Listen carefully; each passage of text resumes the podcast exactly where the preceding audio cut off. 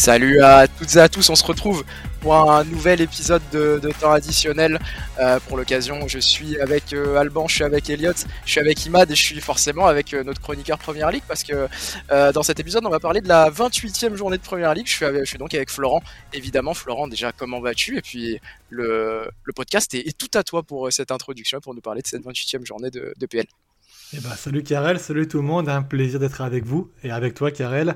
Euh, petite performance puisqu'on peut le dire les gars, ça y est, Temps additionnel est devenu un podcast international, donc euh, c'est magnifique, j'enregistre depuis la Roumanie aujourd'hui. C'est vrai, fais bien Pas très glamour, mais voilà, on y est, donc du coup les gars, hâte et très content de faire ce podcast avec vous.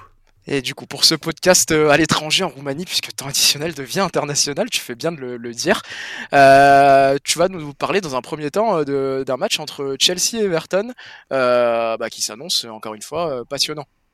Ouais, un match très intéressant du coup entre une équipe de Chelsea qui va beaucoup mieux, on va dire, hein, puisqu'il reste maintenant sur trois victoires d'affilée, toutes compétitions confondues, avec deux clean sheets et six buts en trois matchs. Donc ça va beaucoup mieux, alors qu'on savait que depuis 2023, c'était quand même beaucoup plus compliqué. On voit quand même enfin de la continuité chez Graham Potter avec euh, des joueurs qui sont de plus en plus alignés de manière fréquente et ensemble.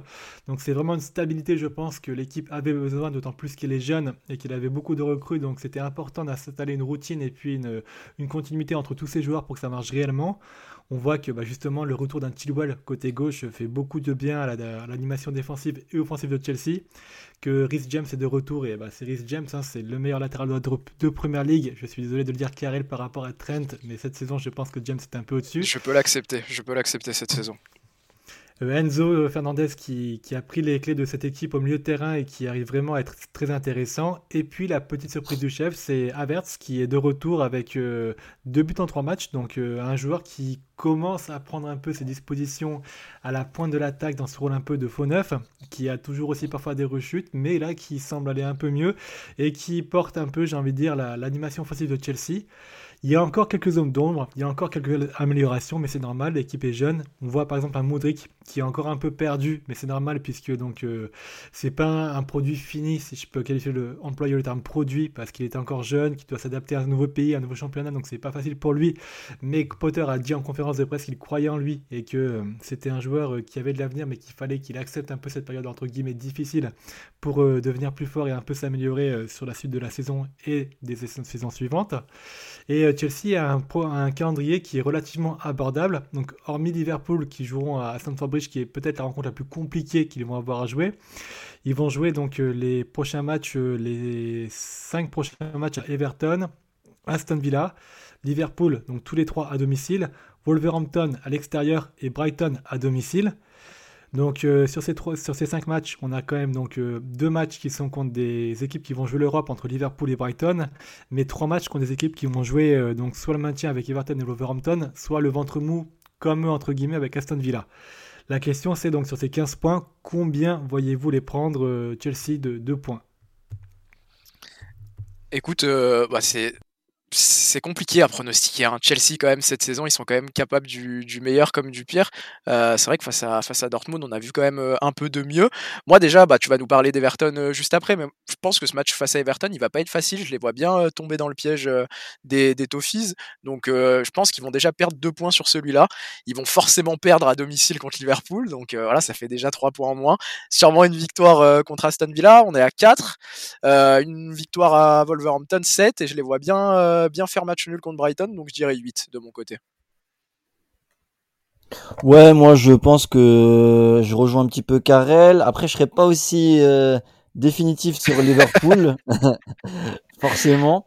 Euh, Chelsea pourrait gratter un match nul sur ce match-là, pourquoi pas. Là, ils sont sur une dynamique quand même meilleure, donc euh, ça va être le sprint final bientôt. Donc, franchement, je les vois pas non plus chuter dans le sprint final. Après, on va pas sauver une saison sur justement un sprint final. Euh, donc je les vois pas non plus faire carton plein. Euh, ce match contre Everton, il va être peut-être compliqué, mais je les vois rester sur leur dynamique et gagner euh, contre Everton. Après, la suite dépend des, des premiers matchs. En fait, c'est compliqué de pronostiquer une série parce que tout dépend des premiers matchs de cette série, de quelle manière ils vont être abordés.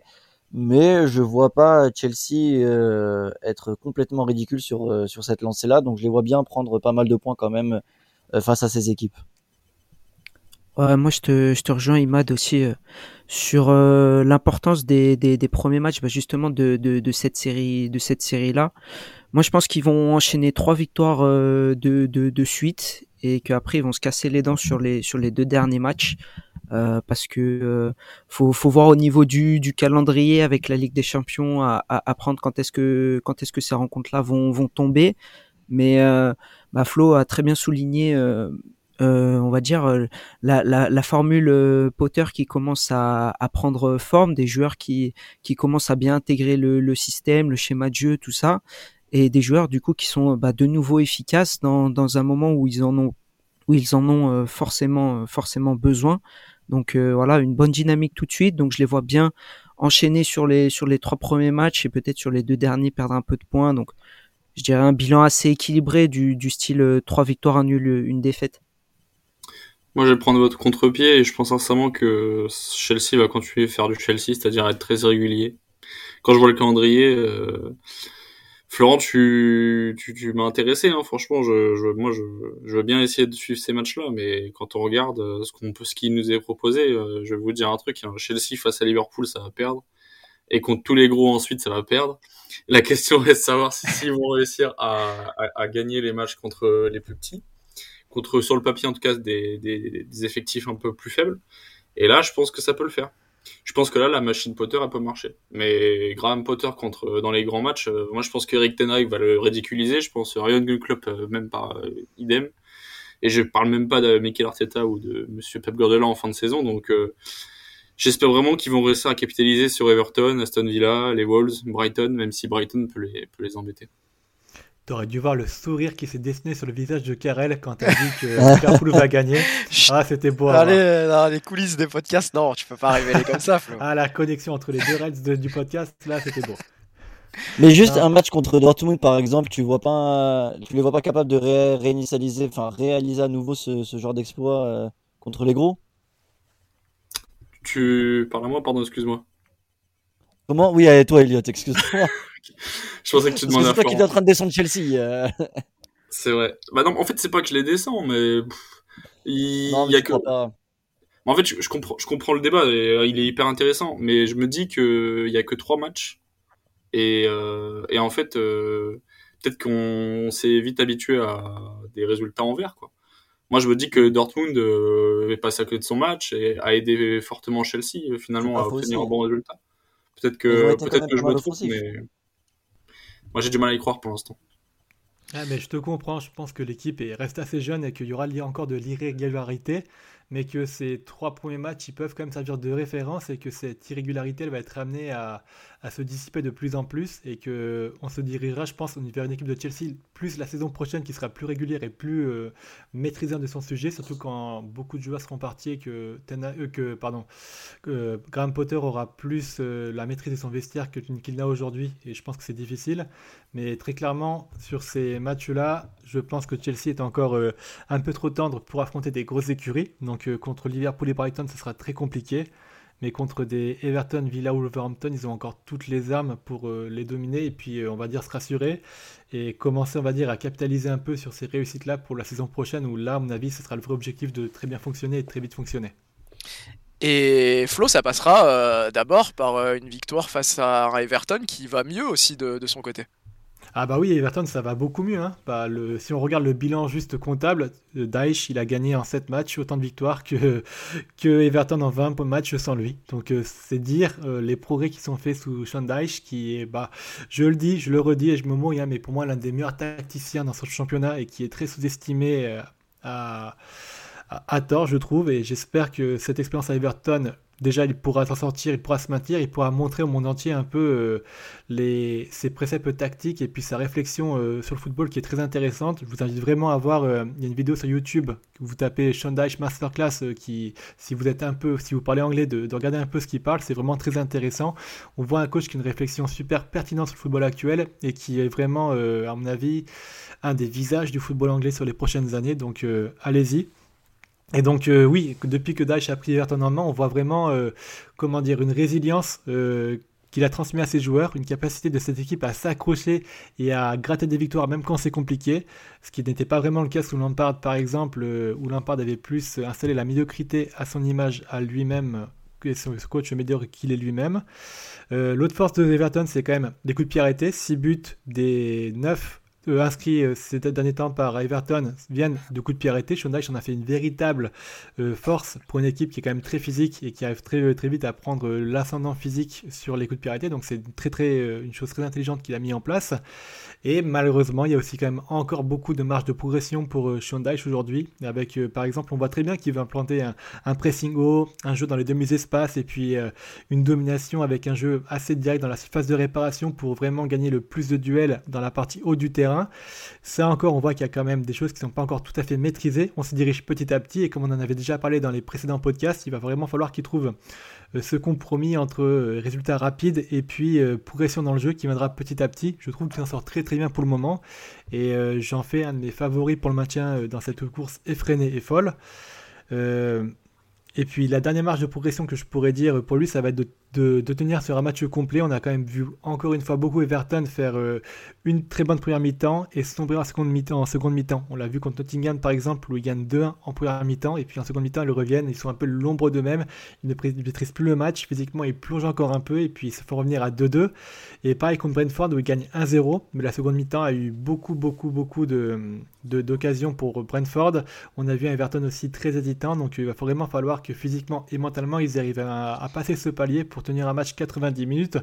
Et je pense que ce sera une des clés sur ce match contre Chelsea, puisque Chelsea euh, est très irrégulier, mais peut avoir de gros temps forts, surtout en seconde période. Et Everton devra être en mesure de contrer ces temps forts et savoir faire le dos rond pour euh, préserver le score s'il gagne, ou justement être beaucoup plus euh, constant sur le match pour être en mesure de profiter des temps faibles que va offrir Chelsea pour marquer des buts et puis s'offrir l'avantage ou l'égalisation. Vas-y, Elliot. Flo, j'ai une question pour toi. Penses-tu vraiment que Everton est capable d'aller gagner à Stamford Bridge non, je ne le pense pas honnêtement. On est bien d'accord. Stamford Bridge, on l'a bien vu, hein, c'est un stade piège pour beaucoup d'équipes. Euh, Dortmund peut en témoigner malheureusement. Par contre, je, les vois bien être en mesure d'arracher au moins un match nul. Euh, même si Everton a encore beaucoup de difficultés à l'extérieur et que la principalité des points qu'il gagne c'est à domicile, euh, c'est une équipe qui est en progression et qui pourrait mettre en difficulté Chelsea avec un block by, des transitions et un jeu direct. Et Everton quand même qui, aurait une bonne idée hein, d'aller chercher, euh, grappiller au moins un point sur euh, la pelouse de Stanford Bridge, puisque euh, dans le même temps, on aura un match décisif dans la, dans la course au maintien sur lequel Everton pourrait prendre, pourrait prendre un peu d'avance. Ça sera l'affiche entre Wolverhampton et Leeds, Flo. Ah, tout à fait. Donc là, sur les prochains podcasts et ce podcast-là, on va beaucoup parler de la course au maintien parce que, donc, euh, on en a très bien parlé. Euh, il y a de la 12e place à la 20e place, ça se tient en 5 points. Donc c'est vraiment de la folie.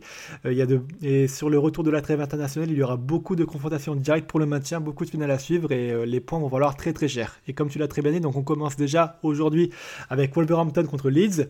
Wolverhampton qui est vraiment un tournant de sa saison. les deux prochains matchs, donc, comme je l'ai dit, se joueront d'abord contre Leeds et puis contre Nottingham. C'est finales qui vont commencer pour la course pour le maintien. Euh, et pour ce match-là, je voulais vous parler un peu avec vous, on va dire, de la gestion des changements de Lopetegui. Depuis son arrivée, c'est l'un des coachs qui a le plus utilisé de changements euh, sur, euh, sur, ses, sur ce qui est autorisé. Sur tous ses matchs, excepté contre Fulham, il a utilisé ces 5 changements. Et contre Fulham, il en a utilisé 4. C'est pour vous dire à quel point il adore changer les choses. Alors parfois ça va payer. Contre Southampton, il arrache la victoire à 10 contre 11 et il fait vraiment des changements très intéressants. Contre Tottenham, il fait rentrer Traoré et Traoré marque le but de la victoire. Mais parfois, malheureusement, ça se passe un peu moins bien, comme contre Newcastle la semaine passée, où il passe à 5 et du coup, euh, ça permet à Newcastle de reprendre l'avantage sur... Euh, sur la défense malheureusement qui était encore en prise de repère de, Wolverhampton ou contre Manchester United où les changements de Lopetegui ont vraiment plus coulé l'équipe. Donc euh, Wolverhampton perdait déjà 1-0 et les changements ont vraiment fait basculer le match complètement et United a gagné 3-0 derrière. C'était un peu euh, la débandade pour Lopetegui. Donc je pense que Lopetegui c'est un parieur on peut dire je pense que c'est le genre de mec qui au casino qui met un tapis sur euh, un carré de 2. Et malheureusement, pour lui, la clé, ça va être de justement savoir ne pas mettre le tapis sur un carré de 2, mais plus savoir mieux miser sur ses changements et mieux prendre conscience de son équipe et de ses forces et de ses faiblesses pour l'amener euh, un véritable plus sur les paris qu'il prendra et puis essayer ensuite, euh, bah, pour la suite, euh, de trouver cet équilibre pour ramener des points. En tout cas, ça va beaucoup mieux. je trouve que Wolverhampton, ça sort beaucoup mieux. Et Lopetegui est un très bon coach, mais qui devra un peu garder ce côté tête brûlée des, des hors de lui et plus la filer à Neymar parce qu'il n'en a pas besoin ça va mieux hein, du coup du, côté de Wolverhampton qui s'est un peu éloigné de ses places euh, frissons. Euh, voilà, c'est la dédicace à Alan qui on lui on lui rend hommage. Hein, D'ailleurs, il est pas mort évidemment, mais euh, il est un peu malade. Donc on passe le bonjour à Alan et, c'est vrai que Wolverhampton s'éloigne de ses places un peu effrayantes en première ligue. mais comment ça se passe du côté de, Leeds, Flo? Et eh bah de Leeds, on a vu un Leeds très pragmatique contre Brighton, une équipe qui ne prend aucun risque, qui joue très block back, qui, qui à mon avis a très beaucoup ses coups, on va dire. Alors, ça a été un peu payant parce que contre Brighton, justement, ils font un 2-2, mais on pourrait qualifier ce 2 de chanceux parce qu'ils mettent deux buts qui viennent d'ailleurs et c'est deux buts magnifiques que je vous invite à voir, mais qui viennent vraiment d'ailleurs. Et cette réussite qu'ils ont eu là en se protégeant et en ne jouant pas beaucoup le, coup à fond, bah, ça pourra pas payer à chaque match parce qu'il faut prendre des risques pour gagner des, matchs aussi. C'est un peu l'inverse de Lopetegui, par exemple. Et euh, si on prend la moyenne des points pour le moment obtenus par Gracia, alors c'est pas pour ces trois premiers matchs, il finira à 39 points. 39 points, c'est pas assez pour le maintien. Donc pour moi, il va falloir qu'ils prennent plus de risques. Cette équipe a d'ailleurs plus de dispositions offensives maintenant, puisque Bamford, Sinistera et Rodrigo sont revenus ou vont revenir de blessure. Donc euh, à, à Gracia, justement, d'être un peu moins pragmatique, de prendre plus de risques, parce que Leeds a le talent pour très bien jouer au football. Il faut juste qu'il soit en plus en confiance et qu'il prenne ce risque-là pour ensuite euh, obtenir plus de résultats. Les prochains matchs, comme je l'ai dit, seront contre des concurrents directs. Donc à eux de faire ça pour ensuite euh, gagner des matchs. Et moi, je voulais voir avec vous, du coup, rapidement, quels sont vos pronos pour ce match. Euh, alors moi, de, déjà de la présentation que tu nous en fais, je trouve que et de, l'impression générale que j'ai eue, je trouve que Lopetegui a une mainmise un peu plus euh, un peu plus forte quand même sur euh, cette équipe de Wolverhampton que ce qui peut se passer à Leeds. Alors déjà, il s'éloigne un peu de, de, de, cette, de cette zone de relégation. Je pense que mentalement, ça fait un peu de bien, même si tout le monde se tient en très peu de points. Mais je trouve que Lopetegui dégage vraiment plus de sérénité depuis qu'il est arrivé à Wolverhampton. Et je trouve que rien qu'offensivement, les, les, les Wolves offrent, euh, offrent, pardon, un peu plus et sont un peu plus intéressants. Donc, euh, dans un match couperé comme ça, je les vois bien euh, faire la différence face à Leeds et, s'imposer, je dirais, sur, sur le score de, de 1-0, 2-1, peut-être un, but étriqué, mais je vois bien Wolverhampton s'imposer. Moi, je rejoins le pronostic pareil, un petit 1-0, un match assez fermé par l'enjeu et Wolverhampton sur une meilleure dynamique, en tout cas une meilleure progression pourrait gagner un 0 ils ont des résultats sur les derniers matchs, même si c'est pas fameux non plus, mais euh, ça reste quand même mieux que, que Leeds. Donc, euh, ouais, je vois une petite victoire 1-0 de, des Wolves. Ouais, moi je rejoins aussi euh, là-dessus, ou pourquoi pas un match, un match nul, un 0-0 ou un, un partout. Euh, je me base principalement à ce que Flo a très bien décrit concernant les, les deux équipes. Euh, et puis dans, dans le même temps, bah, j'ai envie aussi que euh, la course euh, assez folle pour le maintien, comme tu l'as dit, bah continue à, être folle et, et, serrée euh, jusque jusqu'au bout. Donc c'est vrai qu'un match nul n'arrangerait peut-être peut-être personne, mais laisserait tout autant de, de chances que ce soit pour Leeds le temps bah, justement de se retourner et d'essayer peut-être de tenter de tenter plus et ça laisserait aussi l'occasion à Wolverhampton de de continuer pourquoi pas des, paris fous du côté de, de Lopetegui euh, pour justement bah, trouver la formule qui les aiderait à, s'écarter euh, et à se mettre vraiment à l'abri sur cette, situation-là. Mais ouais, un, match nul parce que je pense que, Leeds sur ce match-là face à un concurrent direct va pas va pas lâcher les, chevaux euh, directement. Donc je pense que ce sera assez assez fermé. De mon côté, je mise sur une petite victoire courte des Wolves. Je pense qu'ils sont, je pense qu'ils ont plus de certitude et et vu que je ne crois absolument pas en Ravi Gracia, qui est un, coach exécrable, euh, voilà. Du coup, euh, je mise, euh, je mise sur les Wolves. Lopetegui aussi est un pas très bon coach selon moi, mais on en reviendra avec plus tard peut-être une fois dans un autre podcast. Le moins pire des deux, du coup. C'est ça. Est-ce que toi tu avais un, un prono à nous donner, Flo? Est-ce que Ouais, je pense que le Wolverhampton gagnera parce qu'il y a plus de maturité dans leur jeu et plus de certitude aujourd'hui. Donc une courte victoire, un match très fermé comme l'a dit Alban. 1-0, ça ira très bien on est beaucoup à voir hein, les, les Wolves s'imposer. Est-ce que, est que Leeds arrivera à nous faire mentir? C'est possible, parce que niveau pronostic, on n'est pas incroyable non plus dans, dans ce podcast, vous avez pu le constater. Euh, en tout cas, on a fait le tour de cette euh, rencontre euh, pour, pour le maintien, qu'il faudra suivre, parce que comme tu l'as dit, Flo, on parle beaucoup aussi des, des équipes qui jouent les premiers rôles, mais c'est très important cette saison, c'est toujours très important de suivre la course au maintien, mais cette saison, elle est palpitante, notamment en première ligue. On va passer à un choc entre Nottingham et Newcastle. Donc, Nottingham, qui est aussi une équipe qui, qui, lutte pour son maintien. Newcastle, elle, qui lutte pour l'Europe, un choc un peu plus des extrêmes entre ces deux équipes, Flo. Et ouais, qui c'est qui porte malheur dans ce podcast? Qui c'est qui a parlé de Braden Johnson comme une valeur sûre et peut-être euh, l'un des, des, valeurs sûres de la première ligue? Qui s'est blessé lamentablement euh, contre Tottenham juste après en avoir parlé Et bah ben, c'est Bibi les gars, donc du coup voilà. C'est pour ça que du coup, je vais plus parler d'aucun choix d'Arsenal de mon côté et je parlerai plus d'autres joueurs parce que, bref, la, la, semaine passée, je vous ai parlé d'un duo entre Johnson et Gibbs White qui était pour moi un duo super intéressant et Johnson s'est malheureusement donc blessé contre Tottenham et c'est un gros coup dur pour Nottingham puisque c'est l'élément essentiel de leur équipe. Il a mis 7 buts et 2 passes décisives depuis le début de la saison. même au-delà des stats, son jeu sans ballon était vital pour l'animation de Cooper. C'était le joueur le plus recherché dès qu'il faisait un appel dans le championnat. C'est pour vous dire à quel point c'était vraiment le point de fixation, le point d'appui euh, pour l'équipe. Et donc sans lui, ça, ça, sera compliqué. Alors par chance, il sera pas là contre Newcastle, mais il devrait revenir assez rapidement. La blessure était moins grave qu'escompté. Mais pour le remplacer, bah, malheureusement, ils ont choisi soit entre euh, Ayou ou Denis deux joueurs très moyens. Denis a, failli partir au mercato. Ayou, bah, on le connaît malheureusement, c'est un joueur euh, qui a beaucoup d'expérience en première ligue, mais qui s'est jamais vraiment, imposé là-bas. Donc, euh, ce sera un peu compliqué pour nos amis de Forest.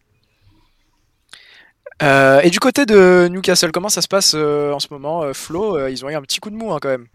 Ouais, bah, ils avaient un gros coup de mou, ils gagnaient plus depuis le 15 janvier en championnat et O a eu une très bonne idée de vraiment remodeler un peu son animation offensive parce que le, bah, le problème venait vraiment justement du manque de buts qu'il marquait et il a commencé son match euh, la semaine passée contre l'Overhampton avec un trio inédit qui était Murphy, Isaac et Saint-Maximin et un choix très payant parce que du coup c'était vraiment la meilleure performance de Newcastle je trouve de 2022 avec, on a retrouvé ce, depuis 2023 euh, pardon, avec justement... Euh, ce, ce Newcastle qu'on voyait en 2022 qui est revenu avec un trio qui était quand même direct, dynamique, puissant. En plus, Willock est revenu de blessure et aussi a organisé le jeu, le jeu au milieu de terrain qui était vraiment très bien. Et Almiron, enfin aussi, qui euh, était sur le banc pour la première fois et qui est rentré, qui a fait une très bonne rentrée, qui a très bien réagi à sa mise sur le banc puisqu'il a marqué euh, sur sa rentrée. Donc c'était vraiment euh, un carton plein pour O avec un très bon choix de management. Et euh, la concurrence, je pense, c'était vraiment ce qui manquait à cette équipe-là pour euh, remiser un peu, rejouer un peu les, dés sur la table et euh, relancer un peu cette équipe qui s'enfonçait un peu dans, une espèce de faux rythme qui ne leur convenait pas. Alors, au centre de cette victoire, il y a bien sûr eu un Isaac exceptionnel qui a marqué un but magnifique de la tête et qui a été aussi très disponible dans le jeu, qui a vraiment fait tout ce que, tout ce que O attendait de lui et qui, je trouve, été beaucoup plus efficace et qui est beaucoup plus intéressant qu'un Wilson qui, malheureusement, donne beaucoup de cœur à l'ouvrage, mais manque de talent comme Isaac peut en avoir. Isaac, je trouve qu'il respire le football et qu'il va être amené à faire de, grandes choses. Et ce qui lui manquait pour moi, je veux dire, de, depuis son passage en Espagne à Osasuna, où il était très bon, mais il manquait, c'était pas un, tueur devant le but.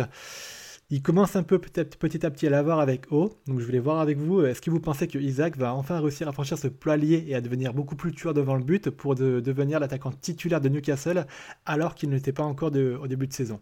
Enfin, depuis euh, cet hiver. Euh, ben, écoute, je trouve que la saison d'Isaac, elle est, elle est particulière. Elle est pas facile quand même pour sa première saison en PL parce qu'il avait bien démarré. Au final, c'est lui qui avait ouvert le score euh, contre Liverpool, notamment. Il avait failli s'offrir un doublé euh, avec un but refusé pour un hors-jeu euh, très très limite.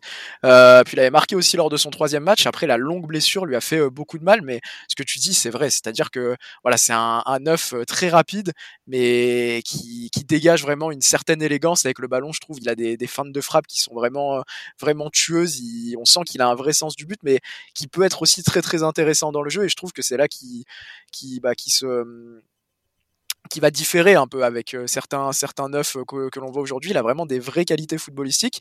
Euh, je pense qu'il a les qualités pour franchir ce palier. Il faut en fait qu'il soit en mesure de réenchaîner et qu'il ne parte pas sur une série de, de, de matchs où il est absent ou où, il est blessé parce qu'on voit qu'il a été embêté par une blessure un peu plus récemment, même si c'était beaucoup moins long que celle qu'il a connue cette saison. En tout cas, moi je pense qu'il a les qualités et je pense que c'est le meilleur moment pour aider Newcastle à essayer de, bah, de, de reconquérir ce, ce, top 4 et de garder cette place Ligue des Champions jusqu'à la, fin de la saison. Ouais, moi aussi, c'était un attaquant, Lisa, que j'aimais beaucoup en, Liga déjà. Euh, tout ce qu'il lui faut, c'était déjà à l'époque le cas, c'était de la régularité. Euh, mais déjà, à la Sociedad, c'était vraiment un top attaquant dans, ses courses en profondeur. Le Barça le suivait à un moment d'ailleurs. Hein. il faisait partie de, des tuyaux au Barça euh, pour compléter l'attaque. Donc non, ouais, c'est je ne sais pas si sur le court terme, là, dans les prochains mois, il pourra déjà passer ce palier, mais il est clair que Newcastle est un club dans lequel il peut passer ce, palier dans sa carrière. Et moi, c'est ce que je lui souhaite parce que c'est vraiment un, attaquant qui a du potentiel. Écoutez, si on a fait le tour de ce match euh, Nottingham-Newcastle, qui sera tout de même intéressant hein, de suivre, on va passer euh, au dernier match de notre programme. Ça sera celui entre Arsenal et Crystal Palace, que serait un programme de, de Flo, sans parler des, leaders de PL cette saison, qui se rapproche un peu plus quand même de, d'un trône définitif, Flo? Tu commences à ne plus pouvoir le nier. Ouais, bah écoute, oui, je, je te cache pas que je serais déçu si on gagne pas le titre. Voilà. voilà. oui, on y croit de plus en plus, c'est vrai. Hein, et. Euh, on avait vu d'ailleurs un Arsenal qui commençait un peu à lever les pieds et qui était vraiment, je trouve, inquiétant euh, en Europa League à l'aller contre le Sporting. Donc à l'heure où on enregistre le podcast, le retour n'a pas été joué et peut-être que Arsenal est éliminé, ce que je ne souhaite pas et je passerai pour un débile. Et je trouve que ça, ça a beaucoup changé contre Fulham. On a vu un Arsenal complètement différent. Alors c'est vrai que du coup, euh, sans trop ça, et Jesus, Arsenal avait beaucoup de mal dans l'animation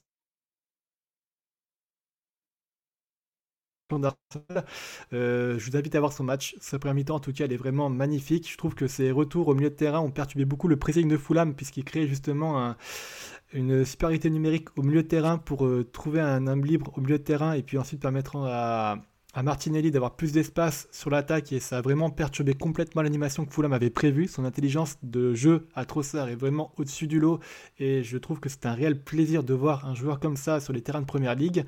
Et en plus, sa justesse technique lui a permis de livrer trois passes décisives en une mi-temps. C'était un record euh, pour Arsenal qui n'avait plus ça depuis 15 heures là, je crois, donc euh, c'est dire. C'est dire que, ce joueur met et c'est vraiment un, réel bonheur de l'avoir. Euh, sur le terrain et de, le voir évoluer. Et en plus, Jésus a fait son retour et il semble déjà prêt pour le défi physique de la première ligue. Donc deux gros boosts, j'ai envie de dire, pour Arsenal qui commençait un peu à s'essouffler. Et Fulham a été, je pense, la performance la plus aboutie depuis très très longtemps pour, euh, Arteta. Donc euh, vraiment de quoi faire beaucoup de, choses en plus. Je voulais parler, mais on n'a pas avoir trop le temps de, la centième victoire de Arteta euh, sur ce match-là contre Fulham et puis de la restructuration pardon, du club avec justement le fils de Kroenke, donc Josh Krenke qui, devient maintenant le, co-actionnaire majoritaire d'Arsenal alors qu'avant c'était son père. Il prend les rênes et puis il a nominé en tant que vice-président euh, Tim Lewis, l'avocat qui avait euh, conduit un audit pour un peu euh, assainir l'organisation interne d'Arsenal et qui a très bien marché. Donc c'est très bien, le club va dans la bonne direction et j'espère que ça continuera comme ça beaucoup de, de positivité hein, du coup du, côté d'Arsenal ça marche donc on va perdre. Voilà, Ça, ouais bon bah merci à toi Flo. Euh, pour cet éternel optimisme. Non il y a beaucoup de positivité déjà sur le plan sportif et puis c'est important aussi de parler de cette restructuration euh, parce que bah, au final ouais comme tu l'as dit tout va dans la bonne direction. Euh, mais de l'autre côté ça va un peu moins bien à Crystal Palace. Alors voilà je l'avoue moi sur le dernier podcast que j'avais fait en tant que chroniqueur PL j'avais dit qu'à part Cataclysme on aurait du mal à voir cette équipe de Crystal Palace euh, euh, descendre, mais il commence à y avoir quelque chose qui ressemble à un, cataclysme hein, du côté de, de Patrick Vieira, euh, Flo. Voilà, bah du coup c'est ça messieurs, ce soir je vous convoque dans la cour du tribunal pour faire le procès de Patrick Vieira et de décider si selon vous il doit être licencié ou pas. Donc avant de vous laisser à ce débat et à vous messieurs les juristes de prendre la décision de si monsieur Patrick Vieira doit être licencié et démis de ses fonctions, je vais vous donner quelques éléments quand même. Donc côté Crystal Palace, j'avais déjà dit la semaine passée, toujours pas de victoire en 2023, une forme super inquiétante. Pourtant Vieira a toujours le soutien des supporters et des joueurs, je trouve, c'est très intéressant à dire. Par contre, contre il n'a pas réussi à cadrer un tir du match. Et contre Brighton, donc Palace a été quand même beaucoup plus solide défensivement. Ils ont perdu, certes, mais il y a aussi beaucoup de mieux offensivement parlant, avec plus d'occasions créées que d'habitude. Ils auraient pu gagner 2-0 dès les 10 premières minutes avec un pressing qui était vraiment très efficace, mais on a senti vraiment une cruelle crise de confiance des attaquants et de Edouard, entre autres, qui est vraiment pas bon du tout. Et les changements de Vieira ont vraiment fait basculer le match dans le mauvais sens du terme, puisqu'il a fait rentrer Doucouré qui a un peu tué le match et qui a annihilé tous les espoirs euh, pour Palace de, revenir un peu. La clé pour moi contre Arsenal, ce sera vraiment de convertir les occasions qui vont se créer.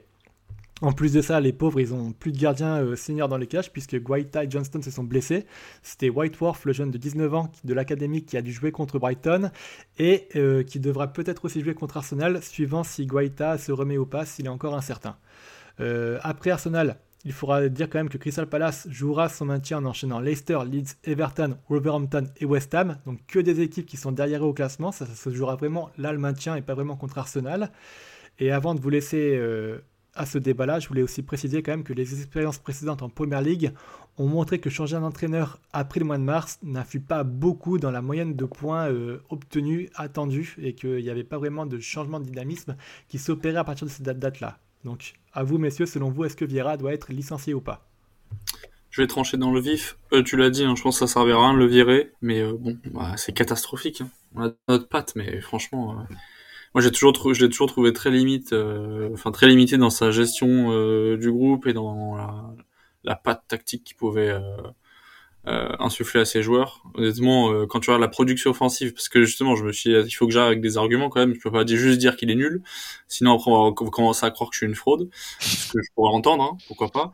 Euh, mais quand on regarde la production offensive de son équipe, c'est catastrophique. Au niveau des XG, alors euh, ça a ses limites, hein, mais il est euh, troisième pire. Enfin, son son équipe possède le, le troisième pire XG de toute la toute, la première ligue. Et quand on regarde le classement actualisé en fonction des X points, c'est 18e alors qu'ils sont 12e, je crois. Donc euh, bon, je pense que ça va dire beaucoup. Effectivement, défensivement, c'est très intéressant depuis de nombreuses, euh, nombreux mois, mais offensivement, c'est toujours aussi pauvre.